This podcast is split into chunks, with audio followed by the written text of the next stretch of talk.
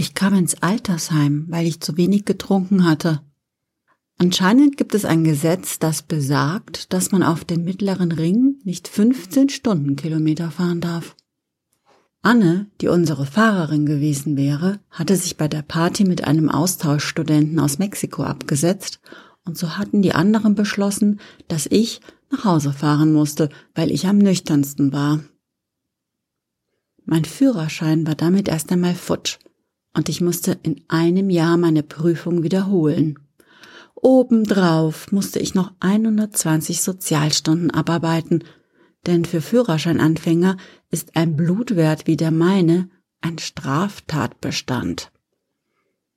Von den angebotenen sozialen Einrichtungen pickte ich mir ein Altersheim heraus, das ich bequem mit dem Fahrrad erreichen konnte. Meine vier Wochen legte ich in die Sommerferien, denn die Fahrt nach Kroatien, die war ja auch gestorben. Wird nicht so schlimm werden, dachte ich. Spielzeit mit den Omas und den Opas ein bisschen Mensch ärgere dich nicht oder guckst mit ihnen Schlagersendungen. Die Dinge, die ich halt auch mit meiner Oma so anstellte. Am Gänsebach stand über dem Eingang, obwohl weit und breit kein Bach floss. Es war ein privates Altersheim und viel kleiner als der Bunker der Caritas zwei Straßen weiter, der aussah wie ein Krankenhaus. Der Gänsebach wurde von Nadja geschmissen, einer kompakten Frau aus Schütomir in der Ukraine, die davon überzeugt war, dass man im Leben nur alles richtig machen musste, schon hätten alle glücklich zu sein. Richtig bedeutete, sich an ihre Regeln zu halten. Das hätte sie schließlich dahin gebracht, wo sie jetzt ist. Sie führte mich in genau fünf Minuten durch das Haus und erklärte mir alle anfallenden Tätigkeiten und die Zeit, die man maximal dafür aufbringen durfte.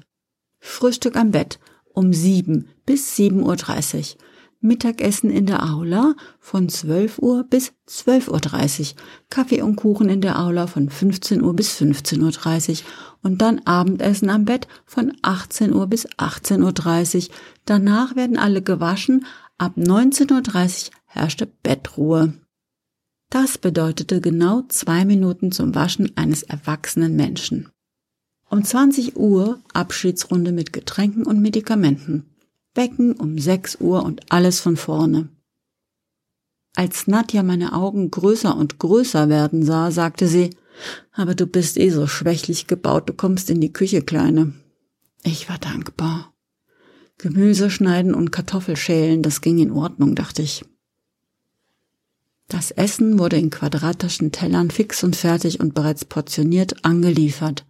In zwei großen Mikrowellen wurde es noch einmal erhitzt und in die Tellerwägen gestapelt, für jedes Stockwerk einer. Die ersten Portionen waren am Ende wieder abgekühlt, die letzten noch so heiß, dass man sie nur mit Handschuhen anfassen durfte. Kurz vor dem Mittagessen war alles Personal in der Küche versammelt, pro Schicht vier Pflegerinnen und ich. Man brüllte sich in Russisch Befehle zu. Für 15 Minuten schien hier alles auf einmal zu geschehen, der Krach war ohrenbetäubend. Diese Zeit hieß bei uns das Fegefeuer, alle wirkten an der Inszenierung der Hektik mit. Danach war zu putzen, bis nachmittags der Kuchen angeliefert wurde und Kaffee und Kamillentee zu kochen war. Wieder putzen, Brote schmieren, Tee kochen, wieder putzen.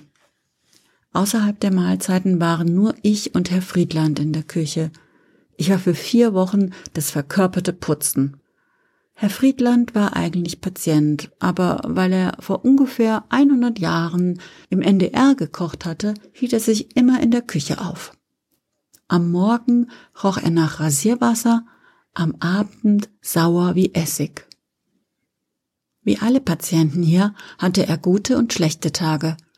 An guten konnte man die Personen erkennen, die sie einmal gewesen waren, an schlechten Tagen ahnte man den Leichnam, den sie abgeben würden.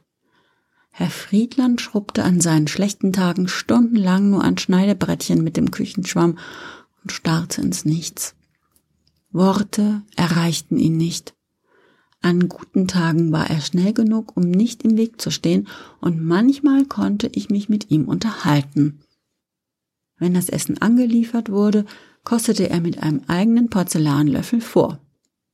Eine gute Bewertung vergab er nie. Kartoffelpüree aus der Tüte gehört verboten. Statt Milch ist da Magermilchpulver drin und statt Butter Pflanzenöl. Das wird niemals braun, sondern bleibt immer gelb wegen der Antioxidationsmittel, erklärte er allen in hochnäsigem Tonfall, aber außer mir sprach nur Nadja Deutsch, und die war nie da. An Tagen, wenn statt vier Fliegerinnen nur drei für die 30 Patienten da waren, musste ich helfen, nach dem Frühstück und dem Abendessen die Teller und Tassen auf den Zimmern einzusammeln. Dazu klopfte man an die Tür. Nur ein Rudiment von Höflichkeit, denn man trat sowieso sofort ein. Man sagte, hat's geschmeckt, aber wartete die Antwort nicht ab, denn man hatte nur zehn Sekunden. Dabei lernte ich Frau Scharnitz kennen, eine füllige 80-Jährige.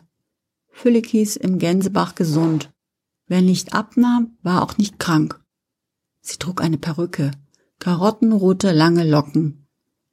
Als ich ihr Zimmer betrat, fragte sie leise, Bist du das Mädchen, das vorliest? Ich antwortete, Nein, ich bin nur die Küchenhilfe. Hat's geschmeckt? Es gab einmal ein Mädchen, das hat hier vorgelesen. Ich kann wegen der Diabetes nicht mehr richtig schauen.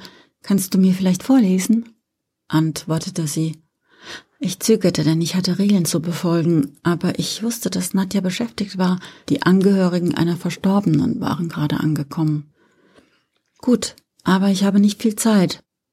Nur ein Kapitel, sagte ich. Das ist schön, vielen Dank. Ich habe Germanistik studiert, weißt du? Dann kam der Krieg, danach bin ich Lehrerin geworden.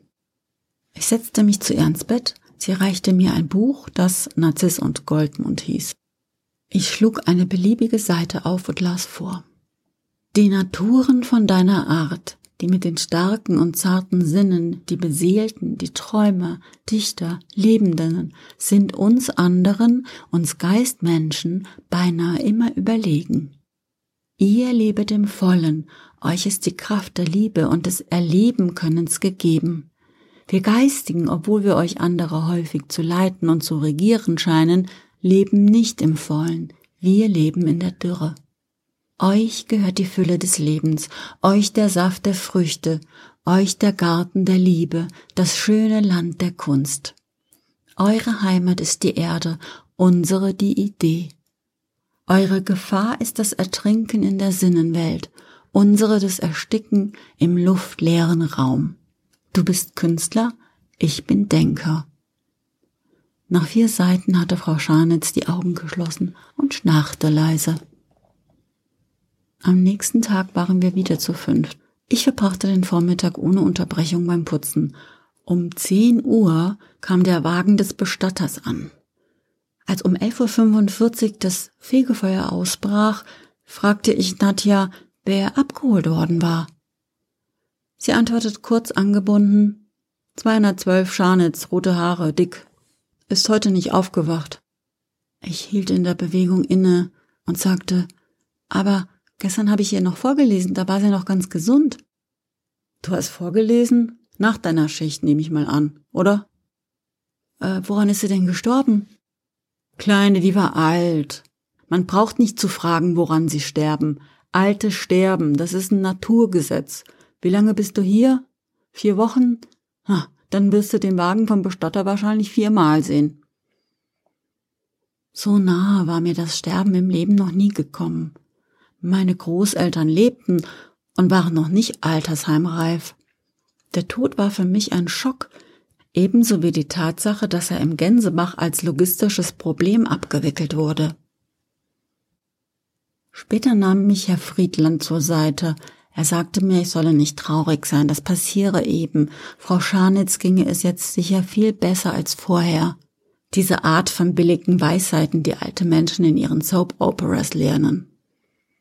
Er fragte noch, was ich vorgelesen hatte. Ich antwortete, Narziss und Goldmund. Er meinte, ein schönes Buch. Da ist sie sicher glücklich eingeschlafen. Ich hatte Frau Scharnitz bald vergessen und auch die Mönche aus dem Buch. Fünf Tage nach Frau Scharnitzens Tod sprach mich Herr Dietzmann an. Ein Endsiebziger, der mir nur aufgefallen war, weil er jedes Mal, wenn ich sein Zimmer betrat, erzählte, dass seine Frau gestorben sei. Dabei zwinkerte er mir doppeldeutig zu. Als ich ihn regelkonform fragte, ob es ihm geschmeckt hatte, sagte er zu mir, Hans hat mir erzählt, dass du Gerda vorgelesen hast. Könntest du mir auch vorlesen? Weil mein Katarakt Tatsächlich lag Herr Dietzmann auf 360 und war damit der letzte, dessen Geschirr ich einsammeln musste. Ich lag gut in der Zeit und Nadja war im Büro gehockt, als ich in den dritten Stock gefahren war. Also antwortete ich, na gut, aber ich habe nur wenig Zeit. Was soll ich denn vorlesen? Ich würde auch gerne etwas aus Narziss und Goldmund hören. Er reichte mir genau das Buch, das ich auch Frau Scharnitz vorgelesen hatte. Nicht die gleiche Ausgabe, sondern genau das gleiche Exemplar. Wie war er daran gekommen? Ich schüttelte den Kopf und begann mit dem Vortrag. In kaum zwei Jahren hatte er Lust und Schmerz des heimatlosen Lebens wohl bis zum Grunde kennengelernt. Das Alleinsein, die Freiheit, das Lauschen auf Wald und Getier, das schweifte, treue, lose Lieben, die bittere, tödliche Not.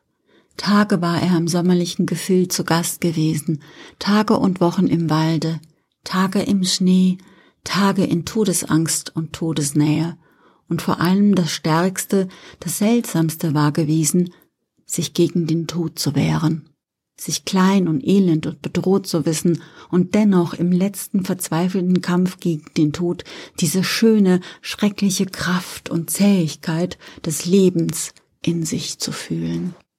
Viel mehr als dieses, so wollte ihm scheinen, gab es eigentlich nicht mehr zu erleben. Herr Dietzmann war eingeschlafen, zwei Seiten ins Buch. Ich versuchte zu erkennen, ob sich sein Brustkorb hob und senkte, war mir aber unsicher. Ihn zu berühren, um den Puls zu messen, würde ihn vielleicht erschrecken. Bei Grace Anatomy hatte ich die Spiegelprobe gesehen. Statt eines Spiegels verwendete ich das Case meines Telefons. Ja, er atmete noch. Er war nicht an meinem Vorlesen gestorben. Ich musste über mich selber schmunzeln.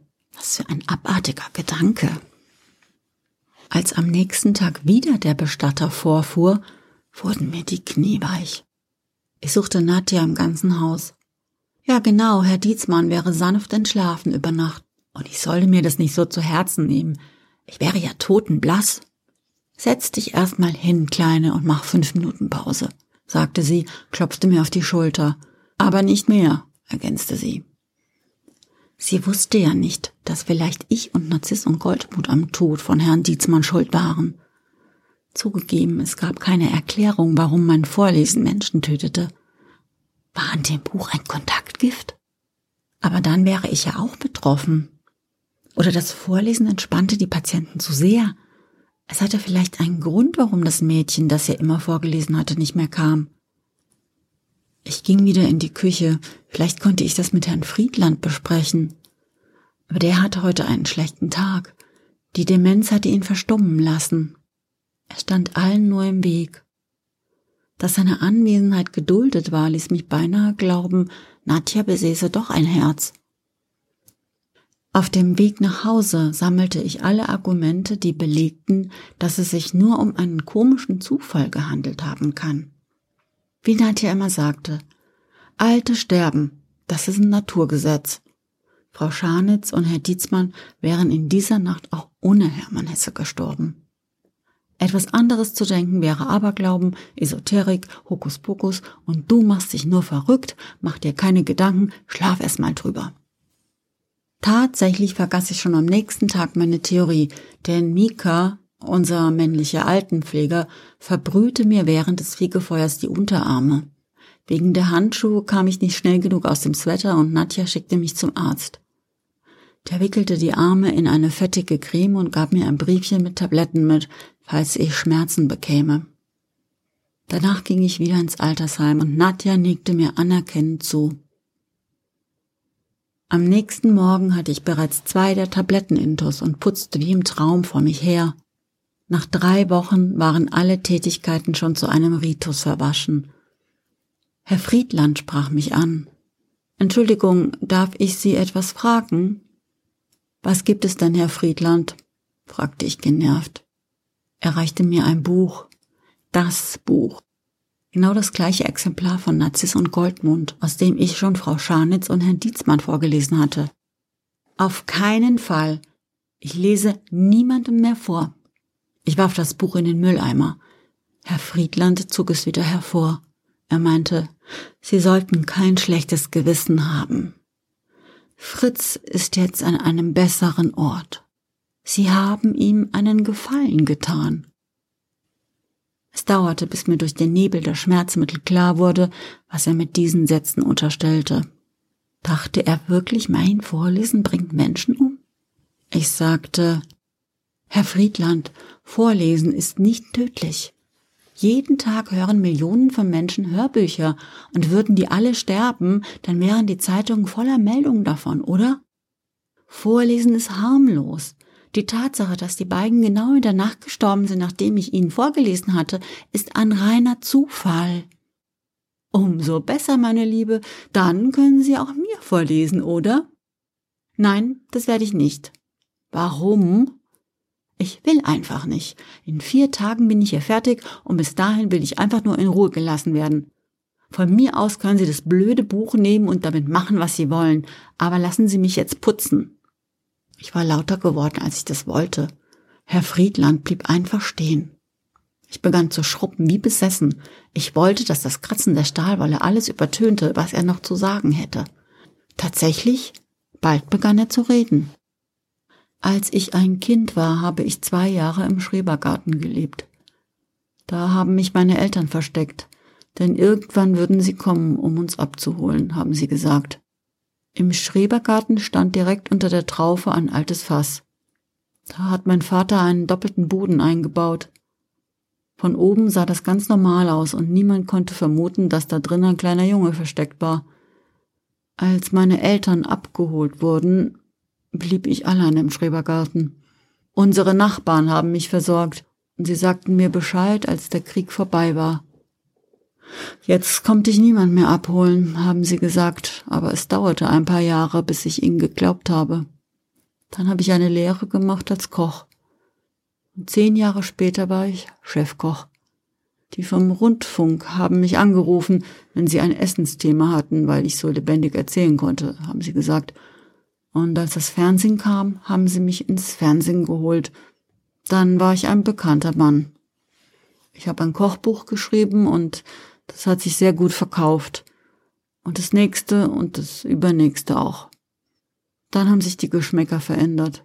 Küche hatte jetzt international zu sein, aber in meinen Büchern stand nichts über Pizza oder Paella. Ich schrieb über Sauerbraten und Kartoffelklöße. Ich war einmal jemand, das sollten Sie wissen. Jetzt gibt es Tage, da bin ich niemand mehr. Ich stehe hier in der Küche und bin in meinem Kopf eingesperrt, wie damals in der Regentonne. Ich möchte schreien und wegrennen. Das habe ich damals auch gewollt. Aber ich bin ganz leise. Ganz, ganz leise. Mein Kopf hält mich immer noch in der Regentonne gefangen. Nach all den Jahren. Nadja versteht das. Und, wissen Sie, die Zeiten, in denen ich nicht in der Regentonne stecke, die werden immer seltener. Bald komme ich da nie mehr raus, das weiß ich genau. Dann liege ich nur noch im Bett und schaue aus dem Fenster. Schlimmer als bei Fritz oder Gerda wird das. Die waren wenigstens nicht leise. Ich hatte aufmerksam zugehört und ich verstand. Tränen tropften mir auf die blank gescheute Arbeitsplatte. Was sollte ich tun? Leise flüsterte er. Ich will nicht für immer in die Regentonne. Ich platzte heraus. Na gut, von mir aus. Selber schuld. Aber erst an meinem letzten Tag, am Freitag, nach der Schicht.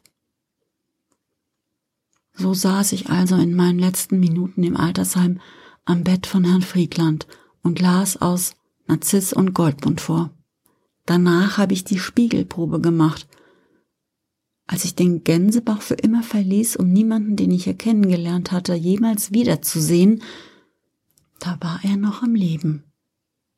Ich las also vor. Werde ich dich denn wiedersehen? fragte Narziss. Oh ja, wenn dein hübscher Gaul mir den Hals nicht bricht, wirst du mich gewiss wiedersehen. Es wäre ja sonst niemand da, der dich noch Narziss nennt und dir Sorgen macht. Verlass dich darauf. Vergiss nicht, ein Auge auf Erich zu haben. Und dass niemand mir meine Figur anrührt. Sie bleibt in meiner Kammer stehen, wie ich gesagt habe, und du darfst mir den Schlüssel nicht aus der Hand geben. Freust du dich auf die Reise? Goldmund zwinkerte mit den Augen. Na, ich hab mich drauf gefreut, das ist schon so. Aber jetzt, wo ich losreiten soll, kommt es mir doch weniger lustig vor, als man meinen sollte. Du wirst mich auslachen, aber ich trenne mich gar nicht leicht. Und diese Anhänglichkeit gefällt mir nicht. Es ist wie eine Krankheit. Junge und gesunde Leute haben das nicht. Der Meister Niklaus war auch so. Ach, schwatzen wir nicht unnützes Zeug. Segne mich, mein Lieber, ich will abreisen. Er ritt davon.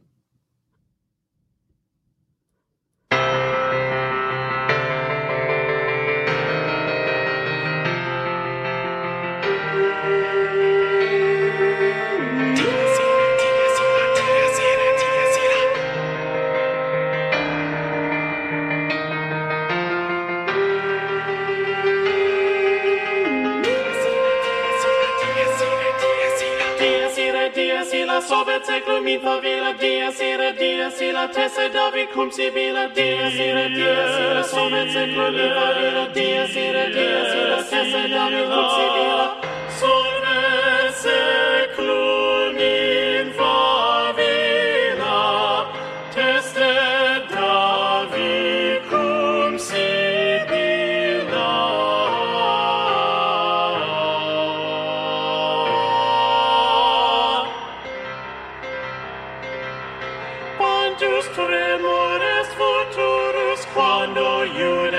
est ventus